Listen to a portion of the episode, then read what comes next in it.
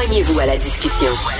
Appelez ou textez le 187 Cube Radio 1877 827 2346. Alors, il y a un texte qui m'a vraiment euh, secoué, qui il y a quelques jours, qui est paru dans le journal Le Monde. Euh, la Suède se prépare à la guerre et mobilise les civils Vraiment, il y a plein de civils, des fonctionnaires, des chauffeurs d'autobus qui ont reçu une convocation de faire leur service militaire et on dit qu'on craint euh, peut-être une invasion euh, de la part de la Russie. Donc, euh, on dit il faut se mettre sur un pied de guerre. La Suède, qui est un pays quand même assez pacifique. Nous allons parler avec M. Philippe Longchamp, professeur d'histoire. Il vit en Suède. Vous savez qu'il avait été sacré meilleur prof d'histoire au Canada en 2020 euh, bonjour, Monsieur Longchamp. Mais à d'histoire au Canada ou en Suède? En Suède. En Suède, oui, pardon, pardon, Monsieur Longchamp. Alors, euh, euh, c'est quoi ça exactement? J'ai essayé de voir, est-ce qu'il y a d'autres textes là-dessus dans d'autres journaux? J'ai rien trouvé. C'est seulement dans le journal Le Monde il y a deux jours. Est-ce que vous le sentez, vous, autour de vous, que la, la Suède est en train de craindre une invasion russe? Je crois que les Suédois sont en train de se préparer à toute éventualité. Euh, parce que bon, la défense civile de la Suède se renforce depuis qu'il y a eu l'invasion de l'Ukraine. Euh, et puis, en fait, c'est que le gouvernement a pris la décision que les écoles doivent rester ouvertes en situation de crise ou euh, s'il y a une guerre éventuelle. Et puis tout le monde devrait contribuer justement à cet effort. Mais, mais Monsieur Longchamp, Monsieur Longchamp, on va vous appeler euh, sur la ligne dure parce qu'on vous entend très mal. Je sais pas, euh, vous utilisez peut-être votre ordinateur. On va vous appeler sur la ligne dure. Donc, Philippe Longchamp, sacré meilleur prof d'histoire en Suède en 2022. Il vit là-bas. Il va nous confirmer. Là, il dit qu'effectivement, on crée. La Suède, c'est un pays hyper pacifique. Là. Mais à chaque fois qu'il y a quelque chose qui ne va pas dans notre société, on dit oui, mais en Suède. Hein? Oui, mais ça fonctionne pas notre système d'éducation. Oui, mais on devrait faire comme en Suède. C'est toujours la même chose. On a cette idée de la Suède comme un pays hyper pacifique. Là, ils sont en train de dire aux civils, faites votre service militaire, on a besoin de vous, vous devez être à pied d'œuvre, il faut se préparer pour une éventuelle invasion russe. Alors, euh, oui, donc, Monsieur Longchamp, vous pouvez euh, reprendre ce que vous disiez tantôt. Oui, désolé, on avait une mauvaise connexion. Euh, bon, je racontais que le gouvernement a pris la décision que les écoles doivent rester ouvertes, par exemple, en situation de crise et les services euh, ici. Donc, on doit continuer à faire fonctionner la société en toute éventualité. Donc, si, par exemple, la Russie décidait d'envahir l'île de Gotland ici, on doit faire un effort collectif. Et puis, bon, la défense civile suédoise s'assure que tout le monde soit prêt. Donc, c'est pas juste un appel pour le service militaire, mais euh, c'est savoir que toute la société est prête à vraiment toute éventualité, même si c'est, par exemple, ça n'a pas nécessairement besoin d'être une guerre, mais euh, c'est d'être bien préparé, même une catastrophe naturelle, par exemple. OK, OK. Mais euh, c'est quoi? Est-ce qu'on craint euh, ben, ben, plus spécifiquement une invasion russe? Parce qu'on sait que, bon, la Suède va probablement le bientôt rejoindre les rangs de l'OTAN. Est-ce que c'est à cause de ça? On, on, craint une réaction du gouvernement russe suite à ça? Possiblement, oui, parce que ça fait très longtemps qu'on sait que les Russes ont, les yeux rivés sur l'île de Gotland, en plein cœur de la mer Baltique. Et euh, même à l'époque de la guerre froide, il y avait toujours des sous-marins soviétiques qui euh, faisaient le tour. Donc les gens sont conscients que l'aspect stratégique de cette île-là euh, compte beaucoup. Et surtout maintenant que la Finlande et la, la Suède veut entrer dans, l'OTAN, ça va rendre justement la mer Baltique vraiment une mer qui est contrôlée par la par les pays de l'OTAN. Je pense pas que ça fait l'affaire des, Russes. Donc oui, on se prépare justement à toute éventualité. Euh, L'agence de protection civile a même envoyé une lettre pour informer les jeunes de 16 ans et plus qu'ils allaient éventuellement avoir l'obligation d'aider en cas de menace. Ah oui. Vous qui, vous qui êtes prof d'histoire, on fait beaucoup de liens entre notre époque et les années 30. Lorsqu'on regarde des documentaires sur la Deuxième Guerre, on voit que dans les années 30, euh, ben, les pions étaient placés. Puis non, bien sûr, nous, on connaît comment euh, ça s'est déroulé. On sait que toutes ces, tous ces événements-là ont mené à une guerre euh, mondiale. Euh, est-ce que ça serait alarmiste et euh, sensationnaliste et catastrophique de dire que ben il y a un réel danger d'une guerre?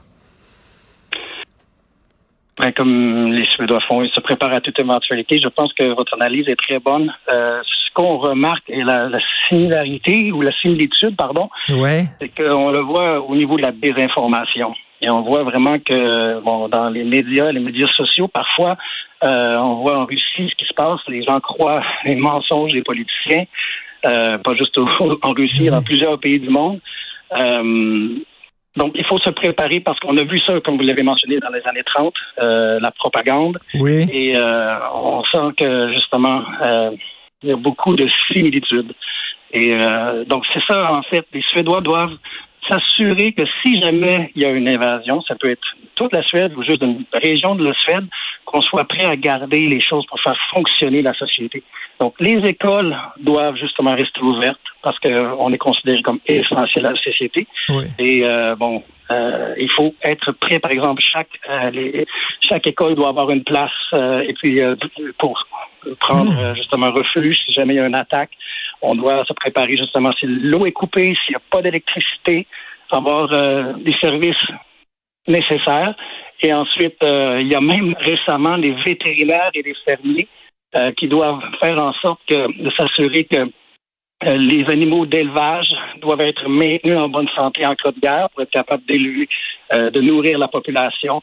Donc même l'Institut vétérinaire, euh, l'Agence d'agriculture, les services de santé publique, tout le monde doit faire un effort si jamais il y a une invasion. Et puis, on n'est pas très habitué ici parce que la Suède a été neutre depuis les années 1800. Ben oui. Mais on est prêt, justement, si jamais il y a quelque chose qui se passe dans la région. Écoutez, si, si moi, vous me dites, le mettons, euh, quel pays représente le plus le pacifisme, ce, ce, ben moi, je dirais la Suède, c'est sûr, euh, dans, dans, dans, dans notre... C'est presque un paradis sur Terre, c'est pacifique et tout ça, de voir que même la Suède, soudainement, crée une invasion russe. Est-ce que vous sentez cette, euh, ben, une, certaine inquiétude dans la population? Oui et non. Euh, malgré tout, je pense que personne ose faire des prédictions parce que la plupart des gens s'étaient trompés. On sait tous que le 23 février dernier, tout le monde croyait que Vladimir Poutine faisait du bluff en, plaçant tous ses soldats à la frontière ukrainienne. Et puis, le 24 février, on a tous eu la même surprise. On s'attendait pas à ce qu'il envahisse l'Ukraine. Donc, on ne doit pas justement essayer de faire des prédictions on ne fait pas affaire avec quelqu'un qui pense de façon rationnelle. C'est Mmh. ça qui est inquiétant. Donc, on doit se préparer. Et plus on va être préparé, euh, donc on fait on fait pas ça en vain.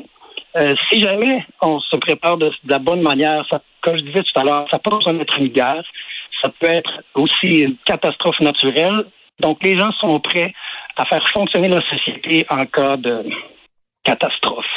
En 2015, il y a eu une série euh, qui a été coproduite par la Norvège, la France et la Suède, justement, une série Netflix de, de politique fiction qui s'appelait, qui s'intitulait Occupied, qui était une série absolument formidable où la Russie euh, envahissait la Norvège parce que euh, la Russie avait besoin euh, de, de- des ressources pétrolières, des ressources énergétiques de la Norvège.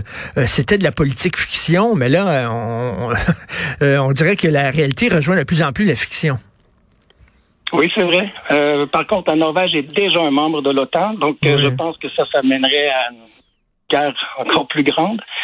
Là, on sait que la Suède et la Finlande cherchent à devenir membres de l'OTAN. Ils ont fait leur euh, la- l'application au mois de mai dernier. Euh, mais malheureusement, pour devenir membre de l'OTAN, on doit avoir l'approbation de tous les pays membres de l'OTAN. Et à l'heure actuelle, la Finlande, ça semble bien aller pour l'instant. euh, mais euh, malheureusement, ce qui est arrivé récemment en Suède, et puis ce qui fait en sorte qu'il y a peut-être un risque même de terrorisme ici, Oui. c'est qu'il y a un, un Danois euh, d'extrême droite qui a commencé à faire brûler des Corans devant l'ambassade de Turquie pour justement exacerber les musulmans. Ah, Et ouais. euh, ça fait en sorte que euh, Erdogan, le président turc, veut empêcher l'adhésion de la Suède tant et si longtemps que le gouvernement suédois ne va pas criminaliser justement euh, ces, ces actions-là. Mais euh, malheureusement, c'est un- une personne qui vient essayer justement de créer du trouble. Oui, Et oui. on je me demande parfois, je- j'aime pas les, les théories du complot, mais je me demande parfois si Vladimir Poutine n'est pas derrière ça aussi pour jouer le jeu politique, Ah. essayer d'aggraver la situation et de faire en sorte d'empêcher la Suède, qui est quand même une puissance militaire assez importante dans la région, dans le nord de l'Europe, pour les empêcher justement de devenir un membre de l'OTAN. Et, d'ailleurs, M. Longchamp, je suis content que vous parliez de ça parce que justement, cette semaine, sur le site euh, du euh, ministère du, du, Tourisme et des Affaires étrangères du gouvernement fédéral au Canada, on met, on avertit les Canadiens en disant faites attention si vous allez en Suède. on a aussi le niveau là, de, d'urgence. On dit faites attention parce qu'il y a de réelles possibilités d'attentats terroristes en Suède. Je disais ça en disant ben voyons donc la Suède donc, effectivement, on l'a vu euh, depuis quelque temps, il y a comme une, poussée de l'extrême droite en Suède. Hein? Oui, ils ont même euh, un parti maintenant qui, a été chercher près de 18% des votes récemment, mais euh, ils font partie justement d'une alliance qui fait partie du gouvernement à l'heure actuelle. Donc, on voit ça un peu partout en Europe, la montée de l'extrême droite. Et malheureusement, ils ont réussi à, entrer au gouvernement. En tout cas, c'est mon opinion à moi. Là. Oui, mais non, mais c'est sûr que, c'est malheureux, c'est sûr, certain, de voir un groupe d'extrême droite euh, rentrer au, gouvernement en Suède. Et en terminant, vous, comme professeur d'histoire, est-ce que vous, personnellement, vous craignez, lorsque vous regardez la situation euh, internationale, est-ce que euh, vous dites que effectivement, c'est c'est pas fou, c'est pas complètement déconnecté de dire qu'on pourrait peut-être entrer dans une guerre, dans un affrontement militaire majeur? Euh, je ne le souhaite pas, absolument pas, non. Euh, comme historien, malheureusement, on se rend compte que l'histoire a tendance à se répéter souvent. Ouais. Euh, et comme je le disais auparavant, moi, je n'ose pas faire de prédictions parce que j'ai eu trop, trop souvent. Et je suis peut-être trop optimiste. mais en étant réaliste, je suis comme les Suédois. Les Suédois, c'est un peuple très, un peuple très pragmatique. Et je pense que l'idéal, c'est d'être prêt à toutes les éventualités. Euh, donc, on ne doit pas être naïf. Euh, on doit hmm. savoir justement euh, s'attendre à tout, en fait. Hmm, de pas être naïf. J'aimerais, je préférerais être optimiste, oui, mais il faut être réaliste et pragmatique.